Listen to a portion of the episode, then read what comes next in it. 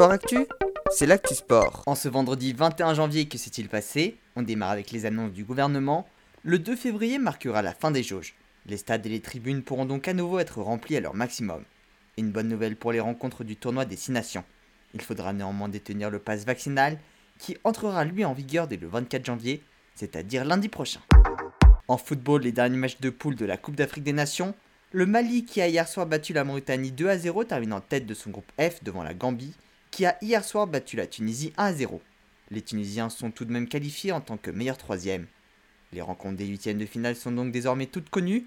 Le Burkina Faso affrontera le Gabon, le Nigeria affrontera la Tunisie, le Sénégal sera opposé au Cap Vert, le Mali à la Guinée équatoriale, la Guinée affrontera la Gambie, le Cameroun les Comores, le Maroc les Malawi, et enfin Grosse affiche entre l'Égypte et la Côte d'Ivoire. Elles auront lieu entre dimanche et mercredi. En rugby, un mot sur les rencontres du week-end en Coupe d'Europe. Prévu demain, la rencontre entre le stade toulousain et Cardiff n'aura pas lieu pour des cas de Covid dans l'équipe toulousaine, qui se voit alors perdre le match sur tapis vert. Actuellement 6ème, leur qualification n'est pas assurée. Du côté du challenge européen, idem pour le Racing Club toulonnais qui n'affrontera pas Newcastle. Les conséquences, et notamment le résultat du match, ne sont pas encore connues.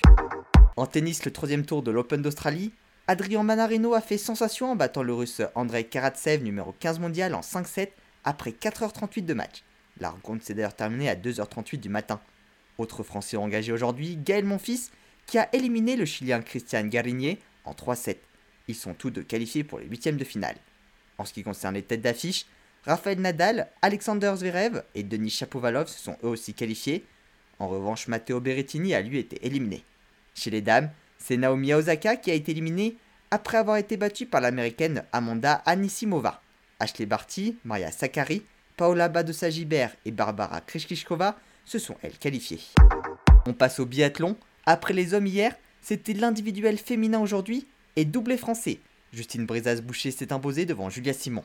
La Suédoise Mona Bronson a complété le podium.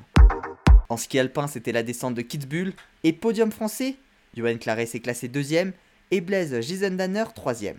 C'est le Norvégien Alexander Kilde qui s'est imposé. Pour terminer les infos sur le ski, un mot sur les championnats du monde de parasport d'hiver, les snowboarders français ont brillé.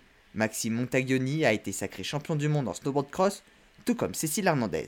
Arthur Bauchier a lui remporté le slalom et Victor Pierrel, dans une autre catégorie, a pris la médaille d'argent. Enfin en basket, Monaco poursuit sur sa lancée en Euroleague avec une quatrième victoire consécutive pour les Monégasques. Ils ont hier battu Saint-Pétersbourg, troisième du classement, 86 à 77, et passent donc à la huitième place. Ce soir, l'Asvel tentera de faire de même face à l'Étoile Rouge de Belgrade. Voilà pour les actualités du jour, à demain dans Sport Actif.